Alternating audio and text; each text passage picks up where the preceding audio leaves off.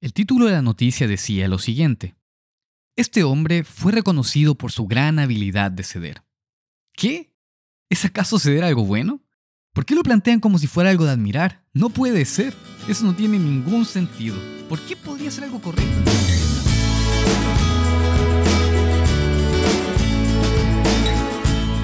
Hola a todos. Mi nombre es Saúl Angarica y esta es una traducción del podcast de Gary Black, en Algo para Reflexionar, el podcast para jóvenes y jóvenes adultos de IDAM. Hace un par de meses, un reconocido político de los Estados Unidos falleció a sus 98 años. Su nombre era Bob Dole y formó parte del Senado de ese país por más de 25 años. Probablemente muchos de nosotros no sepamos quién es. Después de todo, se retiró de la política hace muchos años y nunca fue muy renombrado en la escena internacional. Pero hasta el día de hoy, algunos lo recuerdan como uno de los políticos que mejor entendió la importancia de tener buenas relaciones con aquellos de los partidos de la oposición. Su influencia afectó positivamente a que durante los años en que estuvo en el Senado, trabajar juntos a pesar de las diferencias políticas fuera considerado algo sumamente valioso y que valía la pena esforzarse por alcanzar. Pero los tiempos han cambiado. Y hoy en día es fácil darnos cuenta que muchos políticos, en cambio, se esfuerzan más de la cuenta para hacer quedar a sus oponentes como gente malvada y corrupta. Y en consecuencia, en la actualidad es muy extraño ver a partidos políticos opuestos trabajando juntos para el bien de las personas, como se supone que debería ser. Si es que haces una búsqueda rápida acerca de Bob Dole, podrás darte cuenta que una de sus características más elogiadas es que tenía la habilidad de ceder. De hecho, un periodista que cubrió la noticia de su muerte lo puso de la siguiente manera. Hoy lloramos la desaparición del ceder. Ahora, probablemente piensas de manera negativa cuando escuchas la palabra ceder. Y como veremos más adelante en este podcast, ceder ciertamente puede ser algo negativo. Pero ceder no siempre es malo. Bob Dole aprendió que esto era un ingrediente fundamental para poder trabajar con el partido de la oposición. Aprendió que cada quien debía ceder un poco en lo que quería si deseaban crear leyes que beneficiaran a toda la población. Pero si cada quien se sujetaba tosudamente a su objetivo personal o al de su partido, sin ceder en nada, muy poco o nada se podría lograr. Ciertamente, en nuestra vida también hay ocasiones en que ceder puede ser algo bueno. Supongamos que quieres ir a un restaurante italiano porque tiene el mejor espagueti de la ciudad, pero tu hermana quiere ir a su lugar favorito de hamburguesas. Sujetarse tosudamente a lo que cada quien quiere sin ceder en nada sería algo egoísta y probablemente lo llevaría a discusiones innecesarias y a no tener una muy buena cena que digamos. Pero si ambos se dieran un poco y fueran a un lugar que quizás no es el favorito de cada quien, pero que les gusta a ambos, sería ganar-ganar. Y esta es la manera en la que ceder puede ser algo bastante bueno, ya que esto no tiene nada que ver con tus principios o con tus valores, sino que al contrario, muestra que estás dispuesto a no complacer tus gustos tal y como tú quieres, para que otra persona también se vea beneficiada. Ahora, ceder en cuanto a lo moral o en cuanto a lo que está bien y a lo que está mal eso es completamente otra historia.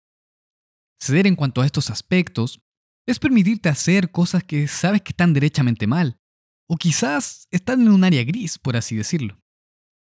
Cuando hacemos algo que sabemos que no está completamente bien, con el objetivo de obtener algún beneficio, ahí es cuando estamos cediendo en el sentido negativo de la palabra. Pero ¿cuál es el problema con ceder un poco en lo moral?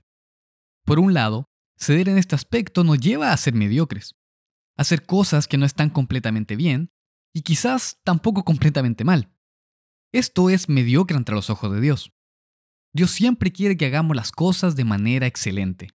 Es decir, hacer siempre lo mejor que podamos para cumplir con lo que Él ha establecido que es correcto. De hecho, en Filipenses 1, versículo 10, se nos dice lo siguiente. Para que aprobéis lo mejor, a fin de que seáis sinceros e irreprensibles para el día de Cristo. Dios no quiere que aprobemos o que hagamos cosas que son mediocres, o cosas que son casi, casi buenas, pero no. Siempre debemos dar lo mejor de nosotros para cumplir de la mejor manera posible la ley de Dios.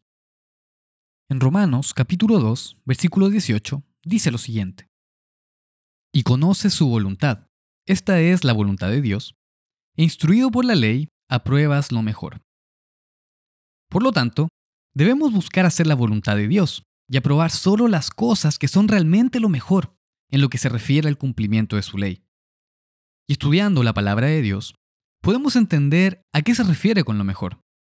Pero ceder en este aspecto nos llevará siempre a la mediocridad, y no a lo mejor ni a la excelencia, que son las cosas que Dios quiere que busquemos. Otro problema de ceder en este sentido es que debilita progresivamente nuestros valores y convicciones, y poco a poco se vuelve un hábito. Cada vez que cedemos en un valor o en una convicción, hacemos que la próxima vez sea más y más fácil hacerlo nuevamente, y también hacemos que sea más fácil alejarnos de lo que es excelente y bueno. Y quizás esa área gris en que empezamos a tomar decisiones se empieza a volver cada vez más oscura. También, ceder con lo que es correcto menoscaba el respeto que nos tenemos a nosotros mismos. Porque ¿quién puede respetarse a sí mismo si no se sujeta a los valores y principios que había determinado para su vida? No importando lo que obtengamos por ceder en estas cosas, en lo profundo de nuestras mentes, sabemos que no tuvimos la fuerza ni el carácter necesario para mantenernos firmes en lo que sabíamos que era correcto. Otro punto más acerca del ceder es que daña nuestra reputación, ya que tarde o temprano se volverá evidente para todos los que nos rodean, como nuestra familia y nuestros amigos. Y tarde o temprano, llegaremos a ser calificados como una persona moralmente débil. Y obviamente no es la manera en que nos gustaría que nos calificaran, y mucho menos la manera en que nos gustaría que nos recordaran, ¿o sí? Y finalmente, lo más importante es que ceder en nuestros valores y convicciones desagrada a Dios.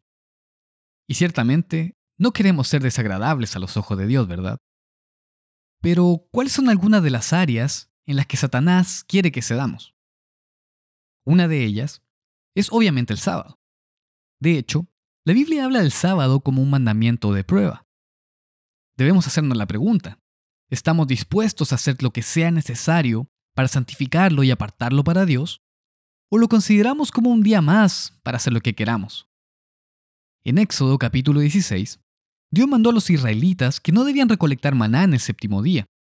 Y esto, en cierto modo, era una prueba de obediencia para ellos.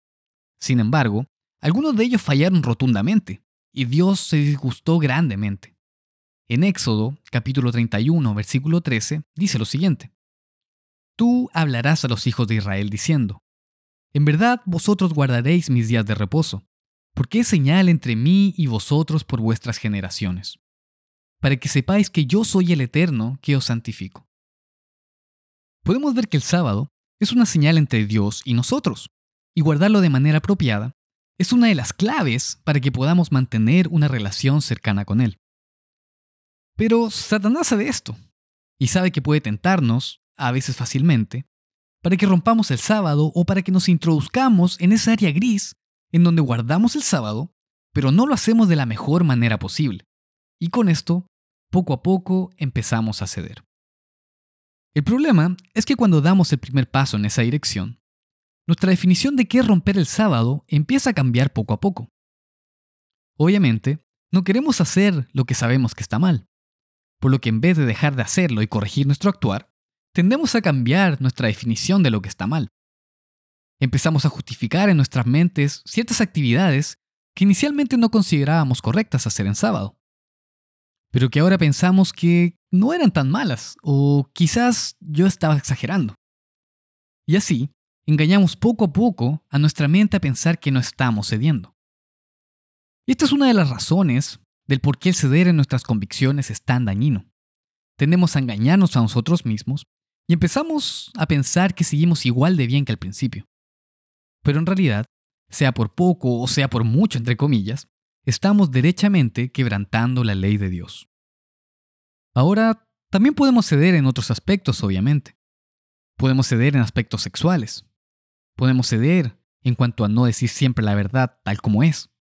Y de vez en cuando decir una mentira blanca. Podemos ceder al usar palabras inapropiadas aunque pensemos que no estamos tan mal, de que no usamos las peores palabras, etc. Hay muchas maneras en que podemos ceder y dejar de hacer lo que es realmente excelente y bueno delante de Dios. Entonces, ¿qué podemos hacer al respecto? Primero que todo, debemos tomar la decisión firme de que no queremos ser una persona que cede en cuanto a sus convicciones. No queremos ser esa persona que es reconocida por ser moralmente débil.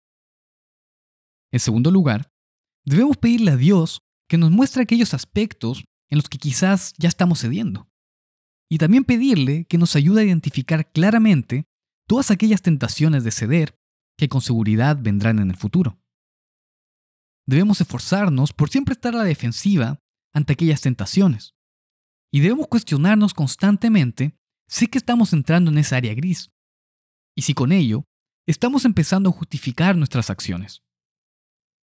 Otra cosa que podemos hacer es buscar el consejo de nuestros padres o de nuestros ministros y preguntarles si es que consideran que estamos haciendo cosas que no deberíamos o si es que consideran que estamos empezando a ceder en algún aspecto. Y finalmente, cuando identificamos que estamos cediendo en algo, tengamos el coraje para cambiar y hacer lo que es correcto. El coraje para elegir el camino de la excelencia y no el camino que es aceptable. Demuestra con tus acciones que tienes el suficiente respeto a Dios y a ti mismo para hacer siempre lo que es bueno y excelente, no importando que te pierdas algo de este mundo. Dios lo notará y te bendecirá por tu sacrificio. ¿Saben? Justo antes del regreso de Cristo, algunos probablemente van a estar dispuestos a ceder en cuanto a su fe y en cuanto a sus convicciones, para evitar ser perseguidos. Y el libro de Apocalipsis revela que estas personas recibirán una marca, ni más ni menos que la marca de la bestia. Esta marca no es una vacuna, un chip implantado en el cuerpo o una tarjeta de crédito. Esta es una marca que mostrará que una persona está dispuesta a ceder en sus convicciones, para seguir un sistema político y religioso pagano que estará abiertamente en contra de las leyes de Dios. La Biblia nos advierte que aquellos que cedan en aquel tiempo y reciban la marca de la bestia, no estarán en el reino de Dios. Ahora, pensemos en esto. Si cedemos hoy ante las pequeñas presiones, muy probablemente cederemos también cuando nos enfrentemos a presiones más grandes. Y con esto, pondremos en riesgo nuestra salvación. Por otro lado, Dios promete su protección para aquellos que no reciban la marca de la bestia, para aquellos que no cedieron en sus convicciones, a pesar de las grandísimas presiones que vendrán. Estas personas recibirán en cambio el sello de Dios, el cual mostrará que fueron personas fieles a sus convicciones y que están dispuestos a todo por vivir las leyes de Dios en excelencia. En Apocalipsis, capítulo 9, versículo 4, se nos habla de cómo Dios protegerá a estas personas. Y se le mandó que no dañasen a la hierba de la tierra, ni a cosa verde alguna, ni a ningún árbol, sino solamente a los hombres que no tuviesen el sello de Dios en sus frentes. Aquellas personas que tienen el sello de Dios en sus frentes son aquellos que no cedieron ante la presión. Nosotros debemos ser ese tipo de personas, personas que no ceden ni un milímetro en cuanto a lo que es correcto y lo que no es.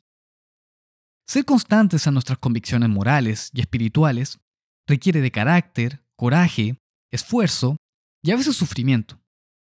Pero al final, Dios nos promete que traerá una gran recompensa si somos personas que no cedemos en nuestras convicciones. Y esto es algo para reflexionar.